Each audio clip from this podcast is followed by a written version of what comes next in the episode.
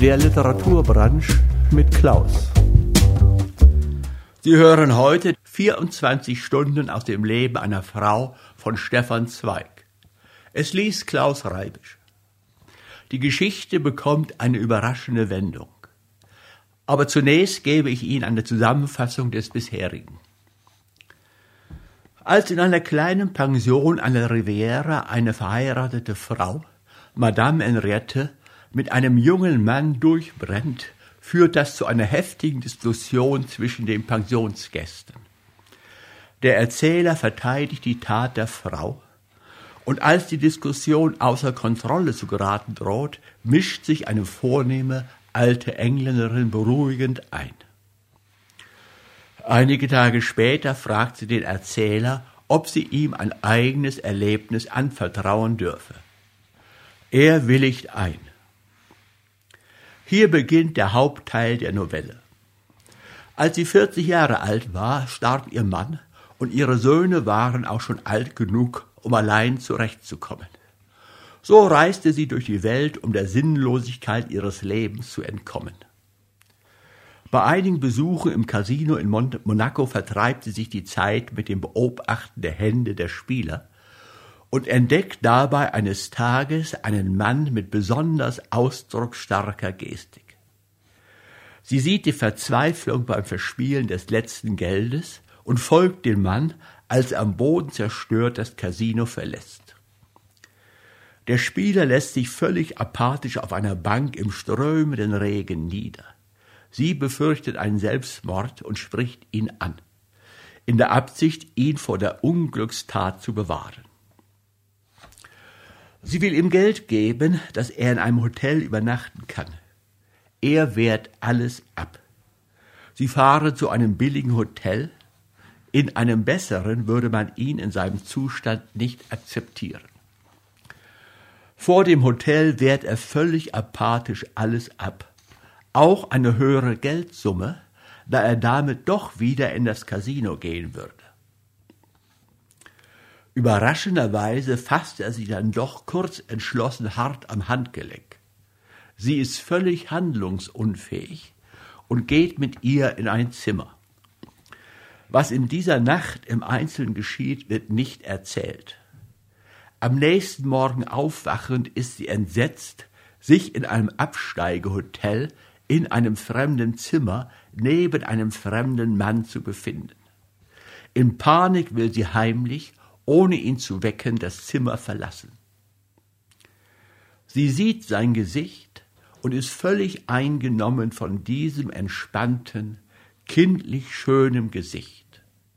Sie ist begeistert, dass sie diesen jungen Menschen gerettet hat. Sie verabredet sich mit dem Spieler mittags vor dem Casino. Sie essen in einem Restaurant und hier erzählt der Spieler seine Suchtkarriere. Sie verspricht ihm Geld für die Rückreise nach Polen und für die Auslösung seiner Spielschulden dort.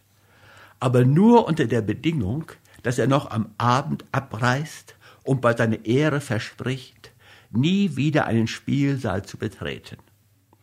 Sie fahren noch mit der Kutsche an der Riviere entlang. Hier beginne ich mit der Lesung.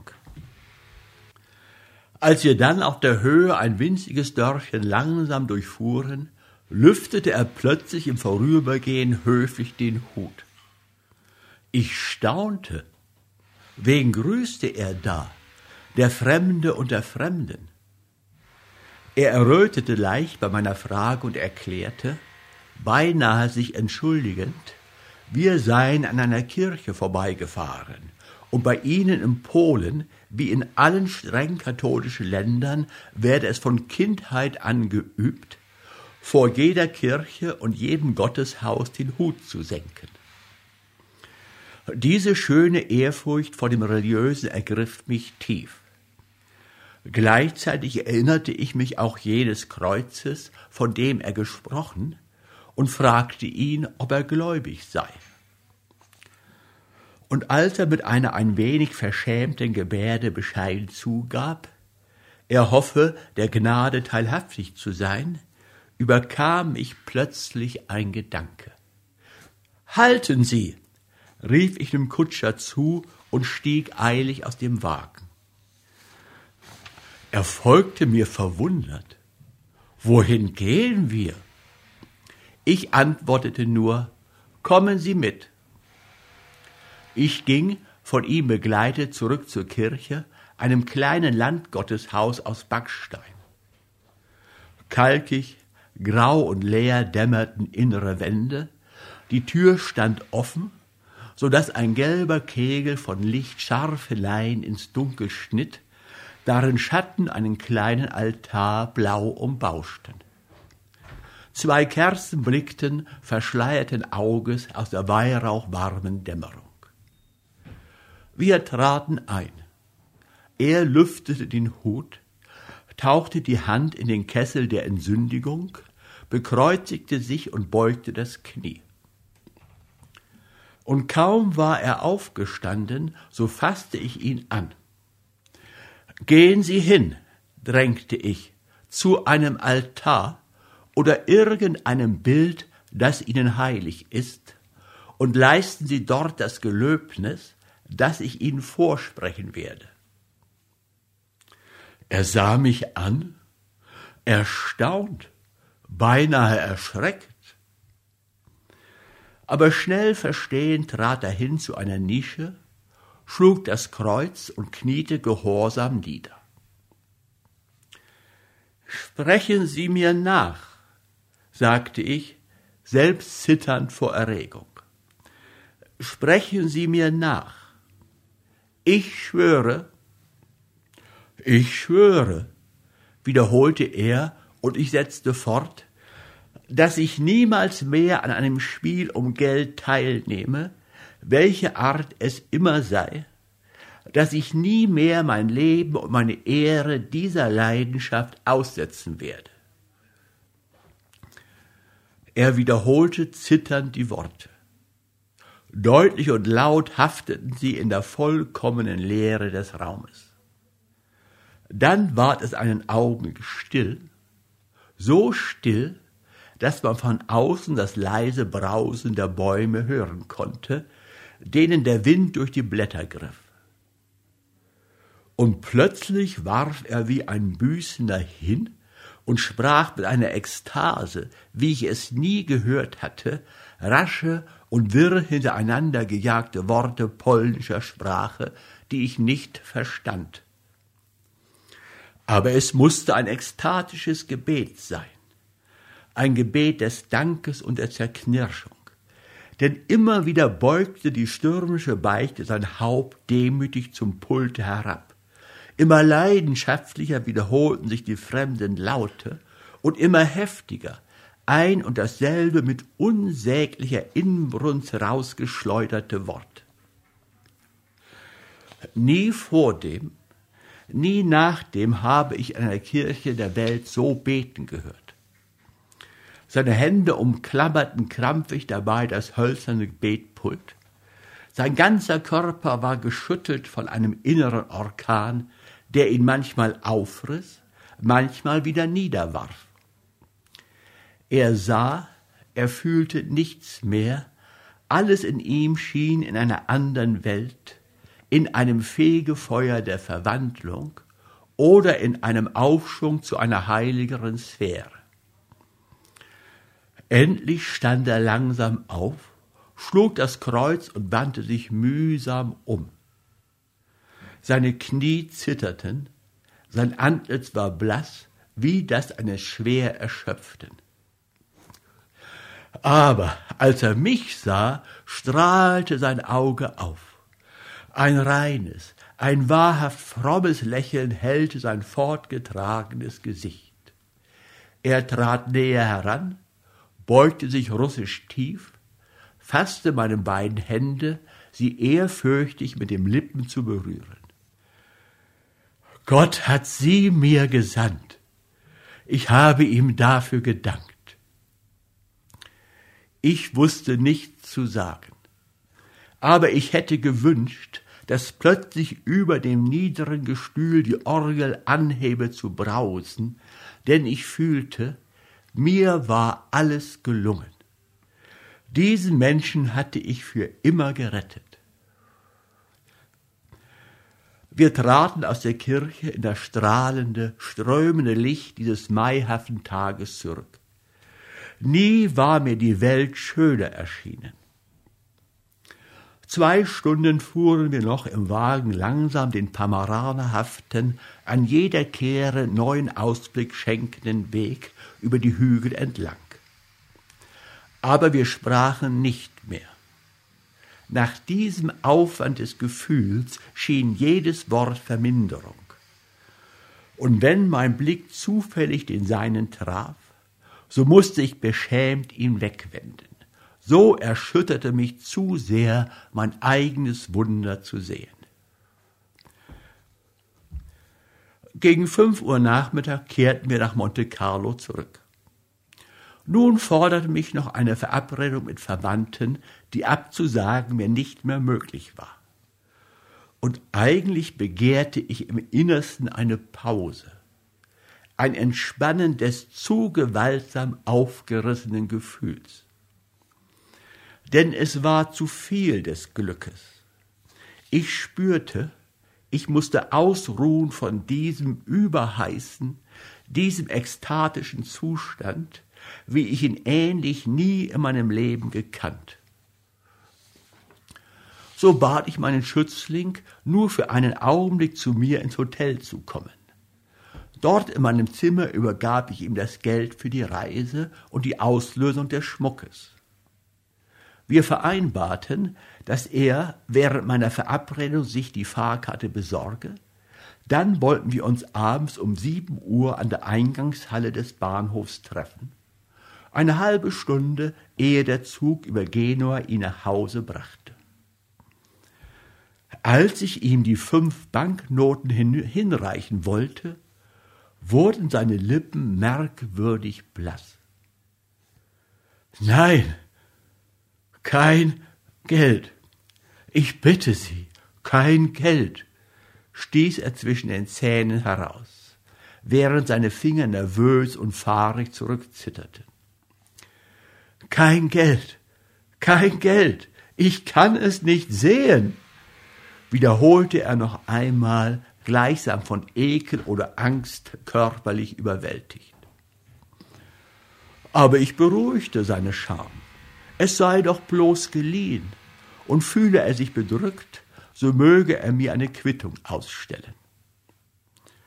Ja, ja, eine Quittung, murmelte er abgewandten Blickes, knitterte die Banknoten wie etwas, das klebrig an den Fingern schmutzt unbesehen in die Tasche und schrieb auf einem Blatt mit fliegenden, hingejagten Zügen ein paar Worte. Als er aufsah, stand feuchter Schweiß auf seiner Stirne. Etwas schien von innen empor stoßhaft in ihm aufzuwürgen, und kaum, dass er jenes lose Blatt mir zurückgeschoben, zuckte es ihn durch, und plötzlich ich trat unwillkürlich erschrocken zurück, fiel er in die Knie und küsste mir den Saum des Kleides. Unbeschreibliche Geste. Ich zitterte am ganzen Leib von ihrer übermächtigen Gewalt. Ein merkwürdiger Schauer kam über mich. Ich wurde verwirrt und konnte nur stammeln. Ich danke Ihnen, dass Sie so dankbar sind.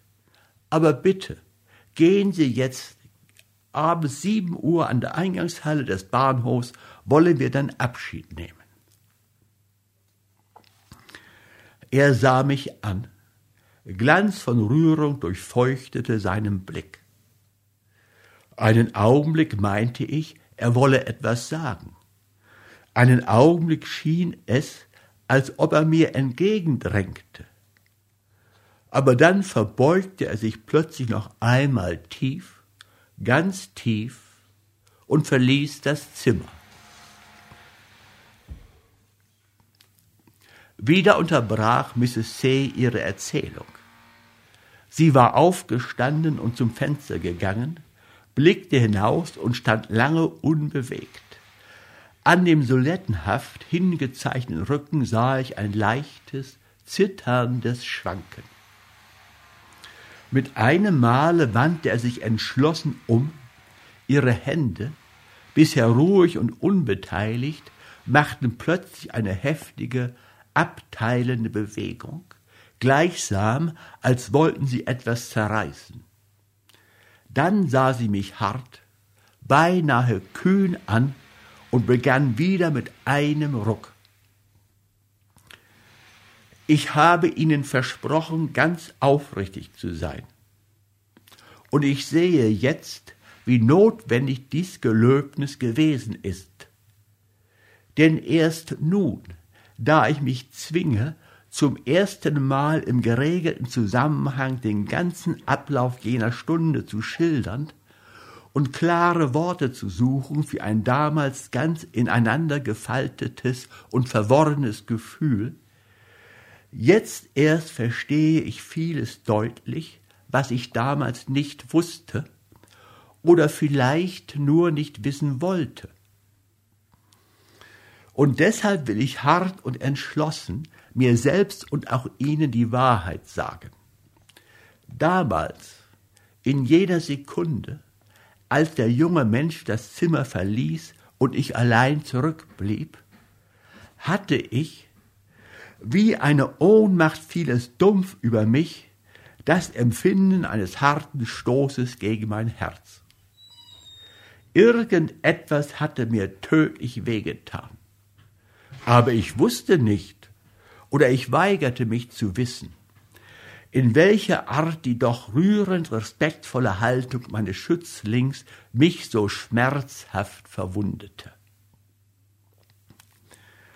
Aber jetzt, da ich mich zwinge, hart und ordnungshaft alles Vergangene aus mir heraus wie ein Fremdes zu holen und ihre Zeugenschaft kein Verbergen, keinen feigen Unterschlupf eines beschämenden Gefühls duldet, heute weiß ich klar, was damals so weh tat, war die Enttäuschung. Die Enttäuschung, dass dass dieser junge Mensch so fügsam gegangen war.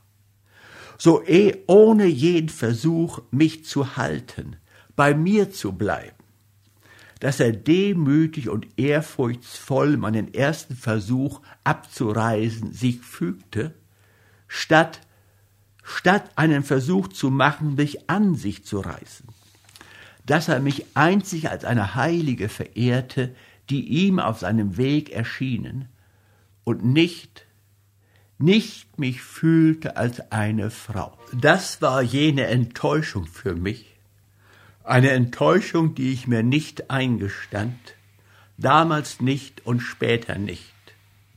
Aber das Gefühl einer Frau weiß alles, ohne Worte und Bewusstsein. Denn jetzt betrüge ich mich nicht länger. Hätte dieser Mensch mich damals umfasst, mich damals gefordert, ich wäre mit ihm gegangen bis ans Ende der Welt. Ich hätte meinen Namen entehrt und den meiner Kinder. Ich wäre gleichgültig gegen das Gerede der Leute und die innere Vernunft mit ihm fortgelaufen, wie jene Madame Henriette mit dem jungen Franzosen, den sie tags zuvor noch nicht kannte. Ich hätte nicht gefragt, wohin und wie lange, nicht mich umgewandt mit einem Blick zurück in mein früheres Leben. Ich hätte mein Geld, meinen Namen, mein Vermögen, meine Ehre diesem Menschen geopfert. Ich wäre betteln gegangen, und wahrscheinlich gibt es keine Niedrigkeit dieser Welt, zu der ich mich nicht hätte verleiten können. Alles, was man Scham nennt und Rücksicht unter den Menschen, hätte ich weggeworfen, wäre er nur mit einem Wort, mit einem Schritt auf mich zugetreten. Hätte er versucht, mich zu fassen, so verloren war ich ihn, an ihn in dieser Sekunde. Aber ich sagte es Ihnen ja, dieser sonderbar benommene Mensch sah mich und die Frau in mir mit keinem Blick mehr. Und wie sehr, wie ganz hingegeben ich ihm entgegenbrannte, das fühlte ich erst, als ich allein mit mir war, als die Leidenschaft, die eben noch so ein erhelltes, sein geradezu seraphisch Gesicht emporriss, dunkel in mich zurückfiel und nun im Leeren einer verlassenen Brust wogte. Mühsam raffte ich mich auf, doppelt widrig lastete jene Verabredung. Mir war, als sei meiner Stirne ein schwerer, eiserner, drückender Helm überstülpt, unter dessen Gewicht ich schwankte. Meine Gedanken fielen lose auseinander, wie meine Schritte, als ich endlich hinüber in das andere Hotel zu meinen Verwandten ging. Dort saß ich dumpf inmitten regen Geplauders und erschrak immer wieder vom Neuen. Blickte ich zufällig auf und sah in ihre unbewegten Gesichter, die im Vergleich mit jenem, wie von Licht und Schattenwerfen Wolkenspiel belebten, mir maskenhaft oder erfroren dünkten. Als ob ich zwischen lauter Gestorbenen säße, so grauenhaft unbelebt war diese gesellige Gegenwart.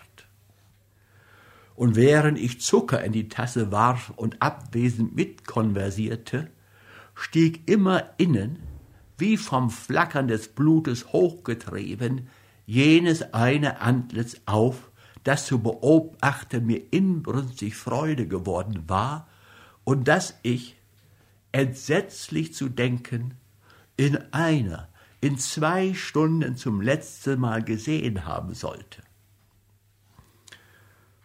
Unwillkürlich musste ich leise geseufzt oder aufgestöhnt haben. Denn plötzlich beugte die Cousine meines Mannes sich mir zu. Was mir sei?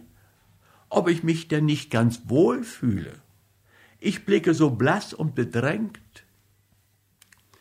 Diese unvermutete Frage half nun rasch und mühelos in eine rasche Ausrede. Mich quäle in der Tat eine Migräne. Sie möge mir darum erlauben, mich unauffällig zu entfernen. So mir selbst zurückgegeben, eilte ich unverzüglich in mein Hotel. Und kaum dort allein überkam mich neuerdings das Gefühl der Leere, des Verlassenseins und hitzig damit verklammert das Verlangen nach jenem jungen Menschen, den ich heute für immer verlassen sollte. Ich fuhr hin und her im Zimmer, riss unnütz Laden auf, wechselte Kleid und Band, um mich mit einmal vor dem Spiegel zu finden, prüfenden Blickes, ob ich, dermaßen geschmückt, nicht doch den Seinen zu binden vermöchte. Und jählings verstand ich mich selbst. Alles tun, nur ihn nicht lassen. Und innerhalb einer gewalttätigen Sekunde wurde dieser Wille zum Entschluss. Ich lief hinunter zum Portier kündigte ihm an, dass ich heute mit dem Abendzug abreise. Und nun galt es eilig zu sein. Ich klingelte dem Mädchen, dass sie mir behilflich sei, meine Sachen zu packen. Die Zeit drängte ja. Und während wir gemeinsam in wetteifernder Hast Kleider und kleines Gebrauchsgerät in die Koffer verstauten, träumte ich mir die ganze Überraschung aus wie ich ihn an den Zug begleiten würde, um dann im letzten, im allerletzten Moment, wenn er mir die Hand schon zum Abschied geboten, plötzlich zu dem Erstarrten in den Wagen zu steigen, mit ihm für diese Nacht, für die nächste, solange er mich wollte. Eine Art entzückter, begeisterter Taumel wirbelte mir im Blut. Manchmal lachte ich, zur Befremdung des Mädchens, in das ich Kleider in die Koffer warf, unvermutet laut auf. Meine Sinne waren, ich fühlte es zwischendurch, in Unordnung geraten. Und als der Lohndiener kam, die Koffer zu holen, starrte ich ihn als fremd an. Es war zu schwer an Sachliches zu denken, indes von innen her die Erregung mich so stark überwogte. Die Zeit drängte, Knapp an sieben mochte es sein. Bestenfalls blieben da zwanzig Minuten bis zum Abgang des Zuges. Freilich, tröstete ich mich. Nun zählte mein Kommen ja nicht mehr als Abschied, seit ich entschlossen war, ihn auf seiner Fahrt zu begleiten, solange, soweit er es duldete. Der Diener trug die Koffer voraus, ich hastete zur Hotelkasse, meine Rechnung zu begleichen. Schon reichte mir der Manager das Geld zurück, schon wollte ich weiter, da rührte eine Hand zärtlich an meine Schulter. Ich zuckte auf. Es war meine Cousine, die, beunruhigt durch mein angebliches Unwohlsein, gekommen war, nach mir zu sehen. Mir dunkelte es vor den Augen. Ich konnte sie jetzt nicht brauchen. Jede Sekunde Verzögerung bedeutete verhängnisvolles Versäumnis. Aber doch verpflichtete mich Höflichkeit, ihr wenigstens eine Zeit lang Rede und Antwort zu stehen. Du musst zu Bett, drängte sie, du hast bestimmt Fieber. Und so mochte es wohl auch sein denn die Pulse trommelten mir hart auf die Schläfen, und manchmal spürte ich jene vorschwebenden blauen Schatten nahe Ohnmacht über den Augen. Aber ich wehrte ab, bemühte mich, dankbar zu scheinen, indes jedes Wort mich brannte und ich am liebsten ihre unzeitgemäße Fürsorge mit dem Fuße weggestoßen hätte. Doch die unerwünscht Besorgte blieb, blieb, blieb, bot mir Eau de Cologne, ließ sich's nicht nehmen, mir selbst das Kühle um die Schläfen zu streichen. Ich aber zählte indes die Minuten, dachte gleichzeitig an ihn und wie ich einen Vorwand finden könnte, dieser quälenden Anteilnahme zu entkommen. Und je unruhiger ich ward, desto mehr erschien ich ihr verdächtig. Beinahe mit Gewalt wollte sie mich schließlich veranlassen, auf mein Zimmer zu gehen und mich niederzulegen. Da, inmitten ihres Zuspruches, sah ich auf einmal in der Mitte der Halle die Uhr. Zwei Minuten vor halb acht. Und um sieben Uhr fünfunddreißig ging der Zug.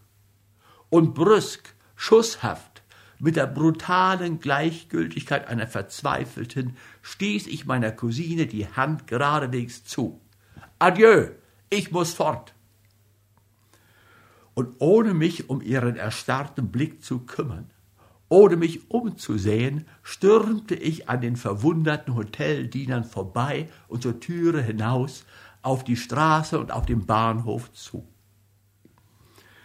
Bereits an der erregten Gestikulation des Lohndieners, er stand dort warte mit dem Gepäck, nahm ich von ferne wahr, es müsse höchste Zeit sein. Blindwütig stürmte ich hin zur Schranke, aber da wehrte wieder der Schaffner. Ich hatte vergessen, ein Billett zu nehmen. Und während ich mit Gewalt beinahe ihn bereden wollte, mich dennoch auf den Perron zu lassen, setzte sich der Zug bereits in Bewegung. Ich starrte hin, zitternd an allen Gliedern, wenigstens noch einen Blick von irgendeinem der Waggonfenster zu erhaschen, ein Winken, einen Gruß. Aber ich konnte inmitten des eilfertigen Geschiebes sein Antlitz nicht mehr wahrnehmen. Immer rascher rollten die Wagen vorbei, und nach einer Minute blieb nichts als qualmendes, schwarzes Gewölk vor meinen verdunkelten Augen. Ich muss wie versteinert dort gestanden haben. Gott weiß wie lange. Denn der Lohndiener hatte mich wohl vergeblich mehrmals angesprochen, ehe er wagte, meinen Arm zu berühren. Da erst schrak ich auf. Ob er das Gepäck wieder in das Hotel zurückbringen sollte. Ich brauchte ein paar Minuten Zeit, mich zu besinnen. Nein, das war nicht möglich. Ich konnte nach jener lächerlichen, überstürzten Abreise nicht wieder zurück und wollte auch nicht zurück. Nie mehr. So befahl ich ihm, ungeduldig schon allein zu sein, das Gepäck im Depot zu verstauen. Danach erst, mitten in den unablässig erneuten Gequirre von Menschen, das sich in der Halle lärmend zusammenschob und wieder zerkleinerte, versuchte ich zu denken, klar zu denken, mich herauszuretten aus diesem verzweifelten, schmerzenden Gewürge von Zorn, Reue und Verzweiflung. Denn warum es nicht eingestehen? Der Gedanke, durch eigene Schuld die letzte Begegnung vertan zu haben, wühlte in mir mit glühender Schärfe unbarmherzig herum. Ich hätte aufschreien können. So weh tat diese immer erbarmungsloser vordringende, rotgehitzte Schneide. Nur ganz leidenschaftsfremde Menschen haben ja in ihren einzigen Augenblicken vielleicht solche lawinenhaft plötzliche, solche orkanische Ausbrüche der Leidenschaft.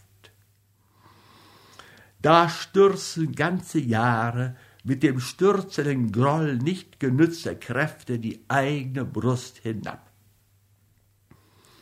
Nie vor dem Nie nachdem hatte ich Ähnliches an Überraschung und wütender Machtlosigkeit erlebt, als in dieser Sekunde, da ich zum Verwegensten bereit, bereit mein ganzes gespartes, gehäuftes, zusammengehaltenes Leben mit einem Ruck hinzuwerfen, plötzlich vor mir eine Mauer von Sinnlosigkeit fand, gegen die meine Leidenschaft ohnmächtig mit der Stirne stieß.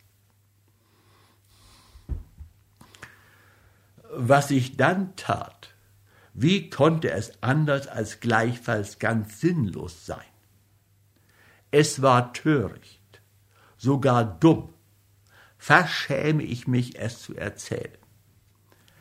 Aber ich habe mir, ich habe Ihnen versprochen, nichts zu verschweigen.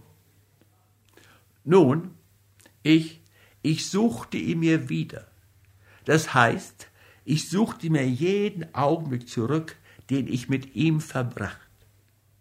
Es zog mich gewaltsam hin zu allen Orten, wo wir gemeinsam gestern gewesen. Zu der Bank im Garten, von der ich ihn weggerissen, in den Spielsaal, wo ich ihn zum ersten Mal gesehen. Ja, in jene Spelunke sogar, nur um noch einmal, noch einmal das Vergangene wieder zu erleben. Und morgen wollte ich dann im Wagen die Corniche entlang den gleichen Weg, damit jedes Wort, jede Geste noch einmal in mir erneuert sei. Ja, so sinnlos, so kindisch war meine Verwirrung. Aber bedenken Sie, wie blitzhaft jene Geschehnisse mich überstürmten. Ich hatte kaum anderes gefühlt als einen einzigen betäubenden Schlag. Nun aber, zu rau aus jenem Tumult erweckt, wollte ich mich auf dies hinfliehend Erlebte noch einmal Zug um Zug nachgenießend besinnen, dank jenem magischen Selbstbetrug, den wir Erinnerung nennen. Freilich, das sind Dinge, die man begreift oder nicht begreift. Vielleicht braucht man ein brennendes Herz, um sie zu verstehen. Als sie 40 Jahre alt war, starb ihr Mann und ihre Söhne waren auch schon alt genug, um allein zurechtzukommen. So reiste sie durch die Welt, um der Sinnlosigkeit ihres Lebens zu entkommen.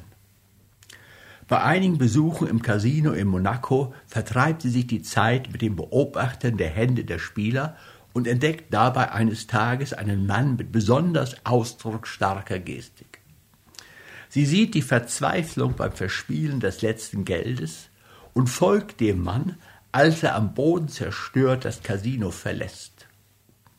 Der Spieler lässt sich völlig apathisch auf einer Bank im strömenden Regen nieder. Sie befürchtet einen Selbstmord und spricht ihn an, in der Absicht, ihn vor der Unglückstat zu bewahren. Sie will ihm Geld geben, dass er in einem Hotel übernachten kann. Er wehrt alles ab. Sie fahren zu einem billigen Hotel, in einem besseren würde man ihn in seinem Zustand nicht akzeptieren.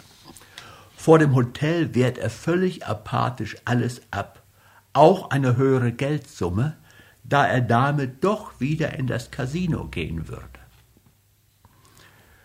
Überraschenderweise fasst er sie dann doch kurz entschlossen hart am Handgelenk. Sie ist völlig handlungsunfähig und geht mit ihr in ein Zimmer. Was in dieser Nacht im Einzelnen geschieht, wird nicht erzählt. Am nächsten Morgen aufwachend ist sie entsetzt, sich in einem Absteigehotel in einem fremden Zimmer neben einem fremden Mann zu befinden. In Panik will sie heimlich, ohne ihn zu wecken, das Zimmer verlassen. Sie sieht sein Gesicht und ist völlig eingenommen von diesem entspannten, kindlich schönen Gesicht. Sie ist begeistert, dass sie diesen jungen Menschen gerettet hat. Sie verabredet sich mit dem Spieler mittags vor dem Casino. Sie essen in einem Restaurant und hier erzählt der Spieler seine Suchtkarriere. Sie verspricht ihm Geld für die Rückreise nach Polen und für die Auslösung seiner Spielschulden dort. Aber nur unter der Bedingung, dass er noch am Abend abreist und bei seiner Ehre verspricht, nie wieder einen Spielsaal zu betreten. Sie fahren noch mit der Kutsche an der Riviera entlang. Hier beginne ich mit dem letzten ab. Entschuldigung, Sie kommen an einer Kirche vorbei, in der die englische Dame den Spieler dazu bringt, einen Eid abzulegen. Anschließend gibt sie ihm das Geld. Sie selber muss noch zu einer Verabredung und sie verabreden sich im Bahnhof eine halbe Stunde vor der Abfahrt des Zuges. Im Hotel merkt sie erst, wie sehr sie den jungen Mann vermissen wird und beschließt, mit ihm zu reisen. Sie muss Hals über Kopf alles organisieren und wird noch von einer Bekannten aufgehalten. Sie erreicht den Bahnhof erst, als der Zug sich schon bewegt. Wie vor den Kopf geschlagen will sie die gemeinsame Stunde nacherleben. Hier beginne ich heute. So ging ich zunächst in den Spielsaal, den Tisch zu suchen, wo er gesessen, und dort unter all den Händen die Seinen mir zu erdenken. Ich trat ein. Es war, ich wusste es noch, der linke Tisch gewesen im zweiten Zimmer, wo ich ihn zuerst erblickt. Noch deutlich stand jede seiner Gesten vor mir. Traumwandlerisch, mit geschlossenen Augen und vorgestreckten Händen hätte ich seinen Platz gefunden. Ich trat also ein, ging gleich quer durch den Saal, und da, wie ich von der Tür aus den Blick gegen das Gewühl wandte, da geschah mir etwas Sonderbares. Da saß genau an der Stelle, an die ich mir ihn hingeträumt, da saß, Halluzinationen des Fiebers, er wirklich, er, er, genau so, wie ich ihn eben träumend gesehen, genau so wie gestern, stier die Augen auf die Kugel gerichtet, geisterhaft bleich. Aber er, er, unverkennbar er. Mir war, als müsste ich aufschreien, so erschrak ich. Aber ich bezähmte meinen Schrecken vor dieser unsinnigen Vision und schloss die Augen. Du bist wahnsinnig, du träumst, Du fieberst, sagte ich mir. Es ist ja unmöglich. Du halluzinierst. Er ist vor einer halben Stunde von hier weggefahren. Dann erst tat ich die Augen wieder auf. Aber entsetzlich, genauso wie vor dem saß er dort, leibhaft, unverkennbar, Unter Millionen hätte ich diese Hände erkannt. Nein, ich träumte nicht. Er war es wirklich. Er war nicht weggefahren, wie er mir geschworen.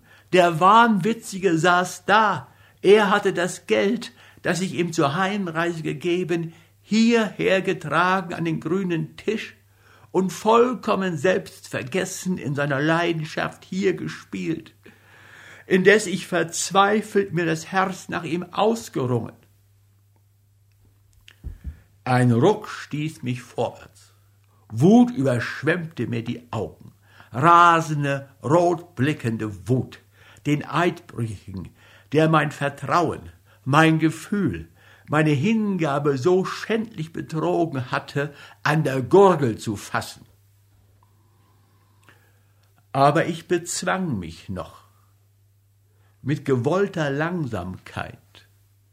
Wie viel Kraft kostete sie mich, trat ich an den Tisch gerade ihm gegenüber. Ein Herr machte mir höflich Platz.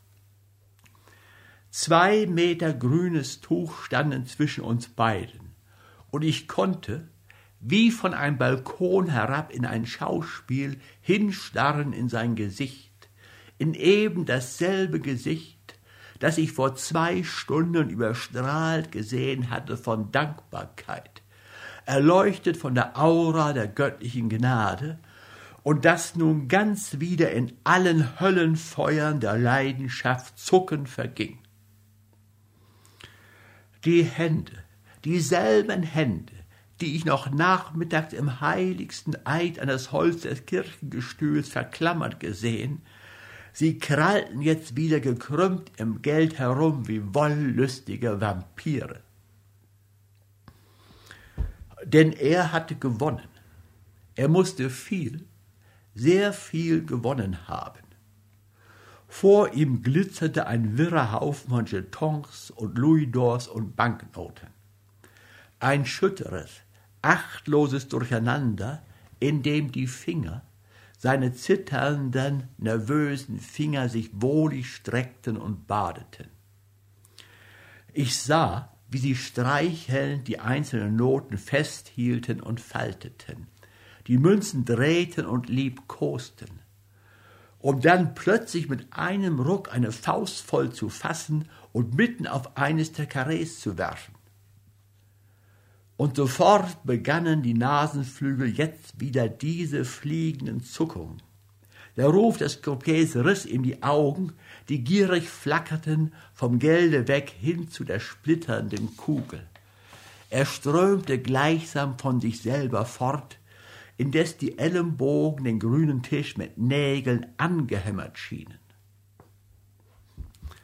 Noch furchtbarer, noch grauenhafter offenbarte sich sein vollkommenes Besessensein als am vergangenen Abend.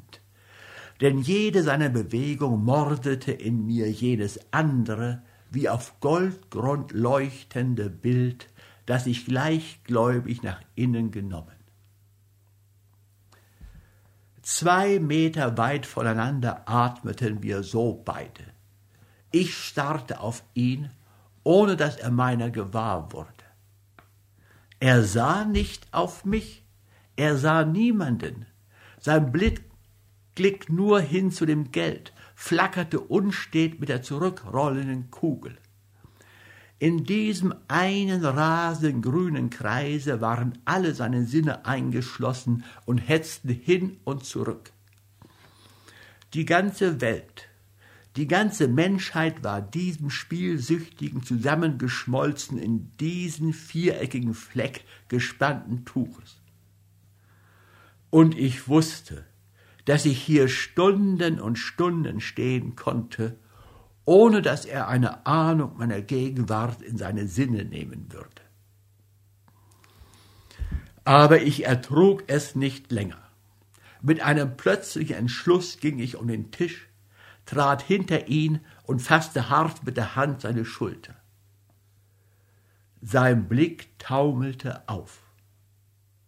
Eine Sekunde starrte er mit glasigen Augäpfeln mich fremd an genau einem Trunkenen gleich, den man mühsam aus dem Schlaf rüttelt und dessen Blicke noch grau und dösig von innerem Qualme dämmern. Dann schien er mich zu erkennen. Sein Mund tat sich zitternd auf. Beglückt sah er zu mir empor und stammelte leise mit einer wirr geheimnisvollen Vertraulichkeit. Es geht gut. Ich habe es gleich gewusst, wie ich hereinkam und sah, dass er hier ist. Ich habe es gleich gewusst. Ich verstand ihn nicht. Ich merkte nur, dass er betrunken war vom Spiel, dass dieser Wahnwitzige alles vergessen hatte, sein Gelöbnis, seine Verabredung, mich und die Welt. Aber selbst in dieser Besessenheit war seine Ekstase für mich so hinreißend, dass ich unwillkürlich seiner Rede mich unterwarf und betroffen fragte, wer denn hier sei. Dort, der alte russische General mit dem einen Arm, flüsterte er, ganz an mich gedrückt, damit niemand das magische Geheimnis erlausche. Dort, der mit den weißen Koteletts und dem Diener hinter sich. Er gewinnt immer. Ich habe ihn schon gestern beobachtet. Er muss ein System haben, und ich setze immer das Gleiche. Auch gestern hat er immer gewonnen. Nur habe ich den Fehler gemacht, weiter zu spielen, als er wegging. Das war mein Fehler. Er muss gestern 20.000 Franken gewonnen haben. Und auch heute gewinnt er mit jedem Zug. Jetzt setze ich ihm immer nach. Jetzt! Mitten in der Rede brach er plötzlich ab, denn der Croupier rief sein schnarrendes votre jeu, und schon taumelte sein Blick fort und gierte hin zu dem Platz, wo gravitätisch und gelassen der weißbärtige Russe saß und bedächtig erst ein Goldstück, dann zögernd ein zweites auf das vierte Feld hinlegte. Sofort griffen die hitzigen Hände vor mir in den Haufen und warfen eine Handvoll Goldstücke auf die gleiche Stelle. Und als nach einer Minute der Croupier Zero rief und seine Reche mit einer einzigen Drehung den ganzen Tisch blank fegte, starrte er wie einem Wunder dem wegströmenden Gelde nach. Aber meinen Sie, er hätte sich nach mir umgewendet. Nein, er hatte mich vollkommen vergessen. Ich war herausgesunken, verloren, vergangen aus seinem Leben. Seine ganzen angespannten Sinne starrten nur hin zu dem russischen General, der vollkommen gleichgültig wieder zwei Goldstücke in der Hand wog, unschlüssig, auf welche Zahl er sie platzieren sollte. Ich kann Ihnen meine Erbitterung, meine Verzweiflung nicht schildern. Aber denken Sie sich mein Gefühl. Für einen Menschen, dem man sein ganzes Leben hingeworfen hat, nicht mehr als eine Fliege zu sein, die man lässig mit der lockeren Hand wegscheucht. Wieder kam diese Welle von Wut über mich. Mit vollem Griff packte ich seinen Arm, dass er auffuhr. Sie werden sofort aufstehen, flüsterte ich ihm leise, aber befehlend zu. Erinnern Sie sich, was Sie heute in der Kirche geschworen, Sie eidbrüchiger, erbärmlicher Mensch? Er starrte mich an, betroffen und ganz blass. Seine Augen bekamen plötzlich den Ausdruck eines geschlagenen Hundes. Seine Lippen zitterten. Er schien sich mit einem Male alles Vergangenen zu erinnern und ein Grauen vor sich selbst ihn zu überkommen. Ja, ja, stammelte er. Oh mein Gott, mein Gott, ja, ich komme schon, verzeihen Sie und schon raffte seine Hand das ganze Geld zusammen. Schnell zuerst, mit einem zusammenreißenden, vehementen Ruck, aber dann allmählich träger werdend und wie von einer Gegenkraft zurückgeströmt. Sein Blick war neuerdings auf den russischen General gefallen, der eben pointierte. Einen Augenblick noch. Er warf rasch fünf Goldstücke auf das gleiche Feld. Nur noch dieses eine Spiel. Ich schwöre Ihnen, ich komme sofort. Nur noch dieses eine Spiel. Nur noch. Und wieder verlosch seine Stimme. Die Kugel hatte zu rollen begonnen und riss ihn mit sich. Wieder war der Besessene mir, war sich selber entglitten, hinabgeschleudert mit dem Kreisel in die glatte Mulde, innerhalb derer die winzige Kugel kollerte und sprang. Wieder rief der Croupier, wieder scharrte der Rechen die fünf Goldstücke von ihm weg. Er hatte verloren. Aber er wandte sich nicht um. Er hatte mich vergessen, wie den Eid, wie das Wort, das er mir vor einer Minute gegeben. Schon wieder zuckte seine gierige Hand nach dem eingeschmolzenen Gelde, und nur zu dem Magnet seines Willens, zu dem Glückbringenden Gegenüber hin, flackerte sein betrunkener Blick. Meine Geduld war zu Ende. Ich rüttelte ihn nochmals, aber jetzt gewaltsam. Auf der Stelle! Stehen Sie jetzt auf! Sofort! Sie haben gesagt, dieses eine Spiel noch.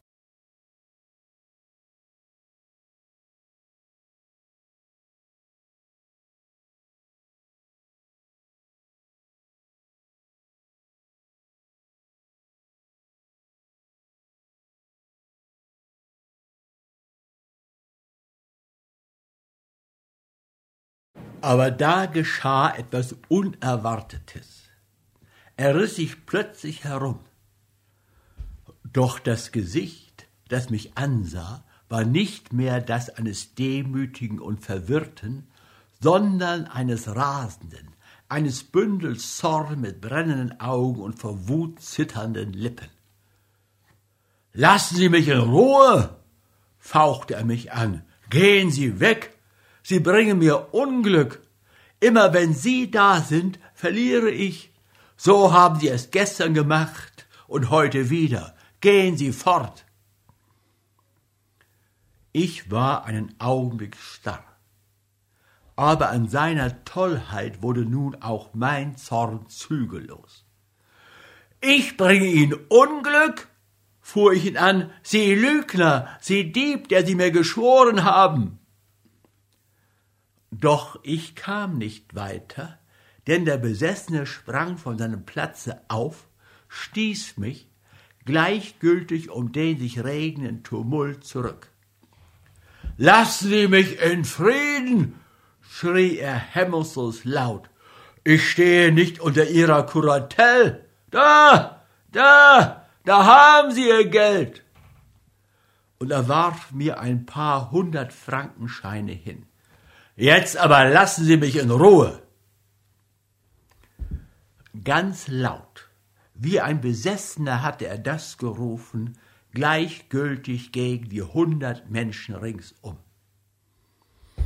Alles starrte, zischelte, deutete, lachte, ja vom Nachbarsaal selbst drängten neugierige Leute herein. Mir war, als würden mir die Kleider vom Leibe gerissen und ich stünde nackt vor allen diesen Neugierigen.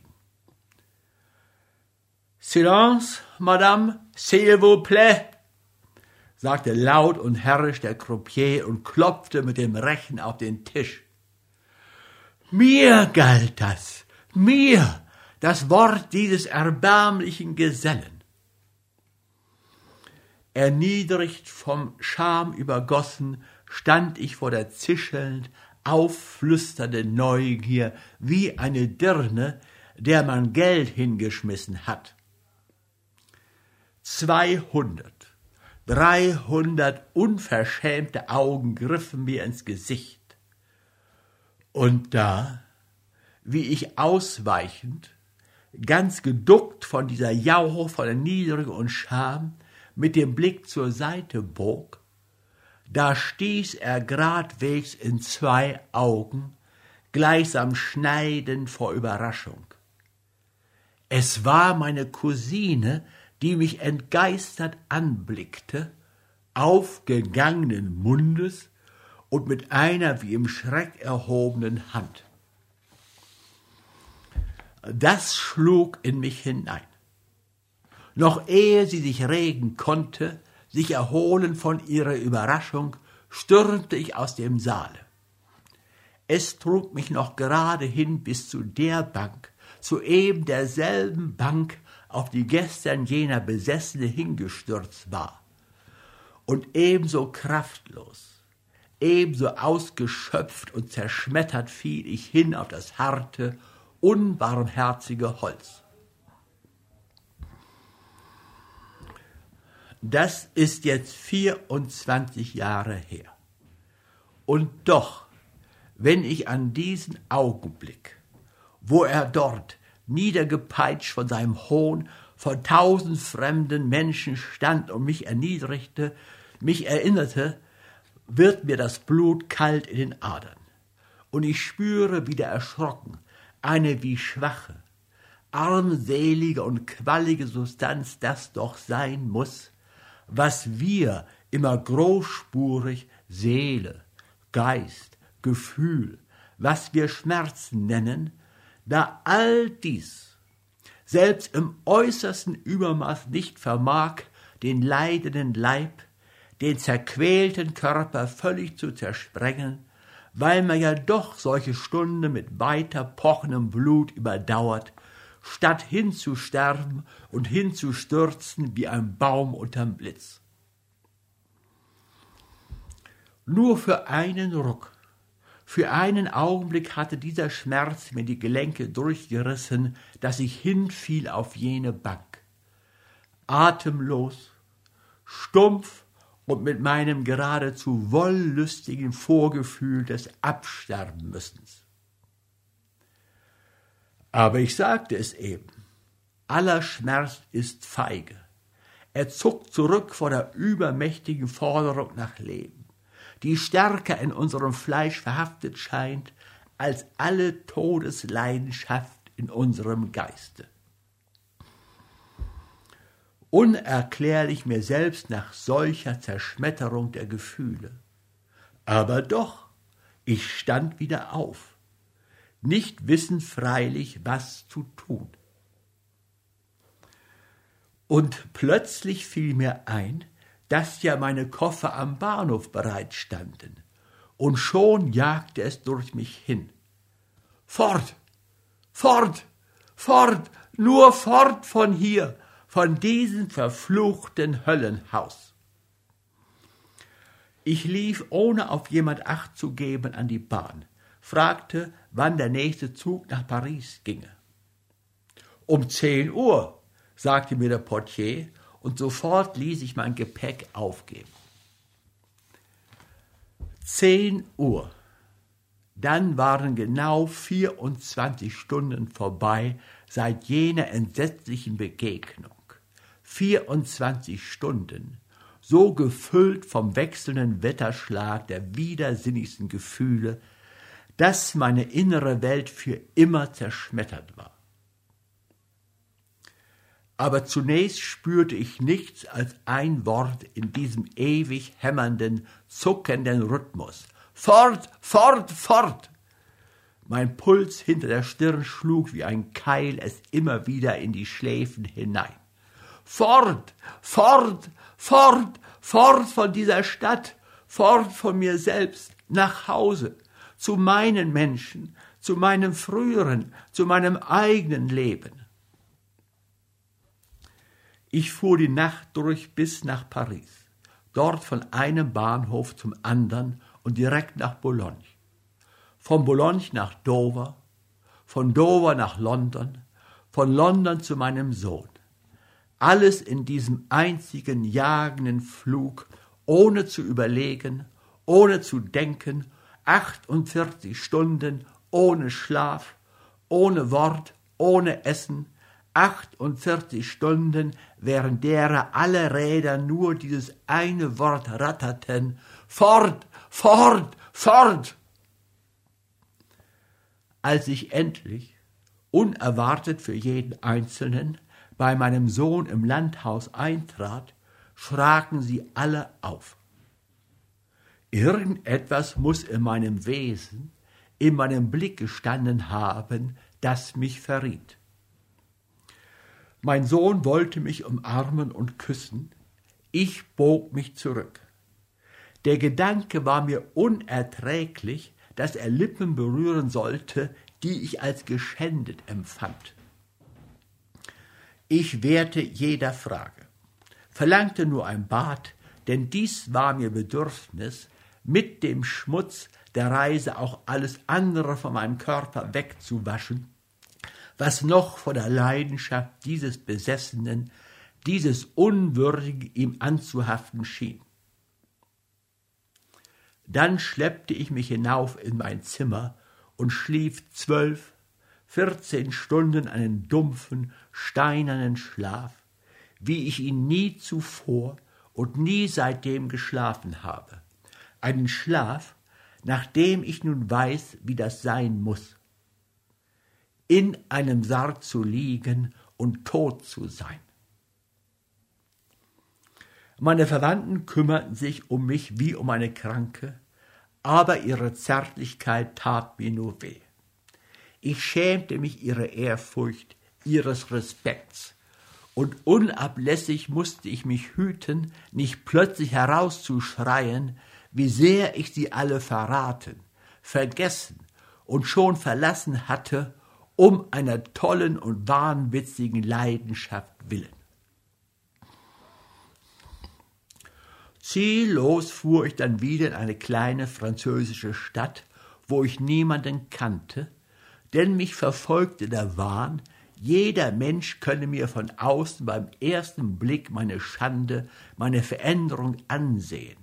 So sehr fühlte ich mich verraten und beschmutzt bis in die tiefste Seele.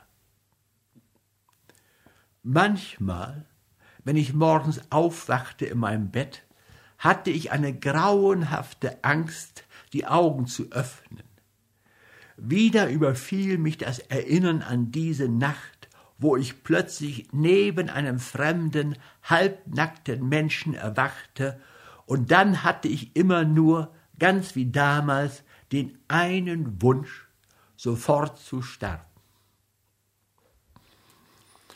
Aber schließlich, die Zeit hat doch tiefe Macht, und das Alte eine sonderbare, entwertende Gewalt über alle Gefühle. Man spürt den Tod näher herankommen. Sein Schatten fällt schwarz über den Weg. Da scheinen die Dinge weniger grell. Sie fahren einem nicht mehr so in die inneren Sinne und verlieren viel von ihrer gefährlichen Gewalt. Allmählich kam ich über den Schock hinweg und als ich nach langen Jahren einmal in einer Gesellschaft dem Attaché der österreichischen Gesandtschaft begegnete, einem jungen Polen, und er mir auf meine Erkundung nach jener Familie erzählte, dass ein Sohn dieses seines Vetters sich vor zehn Jahren in Monte Carlo erschossen habe, da zitterte ich nicht einmal mehr. Es tat kaum mehr weh. Vielleicht Warum seinen Egoismus verleugnen, tat es mir sogar wohl. Denn nun war die letzte Furcht vorbei, noch jemals ihm zu begegnen. Ich hatte keinen Zeugen mehr wider mich als die eigene Erinnerung. Seitdem bin ich ruhiger geworden. Alt werden heißt ja nichts anderes als keine Angst mehr haben vor der Vergangenheit. Und jetzt werden Sie es auch verstehen, wie ich plötzlich dazu kam, mit Ihnen über mein eigenes Schicksal zu sprechen. Als Sie Madame Henriette verteidigten und leidenschaftlich sagten, 24 Stunden könnten das Schicksal einer Frau vollkommen bestimmen, fühlte ich mich selbst damit gemeint. Ich war Ihnen dankbar, weil ich mich zum ersten Mal mich gleichsam bestätigt fühlte, Und da dachte ich mir, einmal sich wegsprechen von der Seele. Vielleicht löst das den lastenden Bann und die ewig rückblickende Starre. Dann kann ich morgen vielleicht hinübergehen und eben denselben Saal betreten, in dem ich meinem Schicksal begegnet und doch ohne Hass sein gegen ihn und gegen mich selbst. Dann ist der Stein von der Seele gewälzt, liegt nicht mit seiner ganzen Wucht über aller Vergangenheit und verhütet, dass sie noch einmal aufersteht. Es war gut für mich, dass ich Ihnen all dies erzählen konnte. Mir ist jetzt leichter und beinahe froh zumute. Ich danke Ihnen dafür. Bei diesen Worten war sie plötzlich aufgestanden. Ich fühlte, dass sie zu Ende war. Etwas verlegen suchte ich nach einem Wort. Aber sie musste meine Berührung gefühlt haben und wehrte rasch ab. Nein, bitte, sprechen Sie nicht. Ich möchte nicht, dass Sie mir etwas antworten oder sagen. Seien Sie bedankt, dass Sie mir zugehört haben, und reisen Sie wohl. Sie stand mir gegenüber und reichte mir die Hand zum Abschied. Unwillkürlich sah ich auf zu ihrem Gesicht, und es schien mir rührend wunderbar das Antlitz dieser alten Frau, die gütig und gleichzeitig leicht beschämt vor mir stand. War es der Widerschein vergangener Leidenschaft? War es Verwirrung, die da plötzlich mit aufsteigendem Rot die Wangen bis zum weißen Haar empor unruhig überglühte? Aber ganz wie ein Mädchen stand sie da, bräutlich verwirrt von Erinnerungen und beschämt von dem eigenen Geständnis. Unwillkürlich ergriffen, drängte es mich sehr, ihr durch ein Wort meine Ehrfurcht zu bezeugen. Doch die Kehle wurde mir eng und küsste respektvoll ihre welke, wie Herbstlaub leicht zitternde Hand. Sie hörten heute die letzte Folge der Novelle 24 Stunden aus dem Leben einer Frau von Stefan Zweig. Es las Klaus Reibisch.